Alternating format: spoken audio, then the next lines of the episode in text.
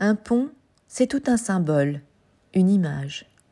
À Pont-à-Mousson, le pont est un lien, une union, qui a permis la construction de la ville et favorisé son développement. Voilà pourquoi, au musée de Pont-à-Mousson, la scénographie met à l'honneur celui que l'on appelle désormais le pont Gélo, du nom de l'ingénieur en charge de sa reconstruction entre 1927 et 1931.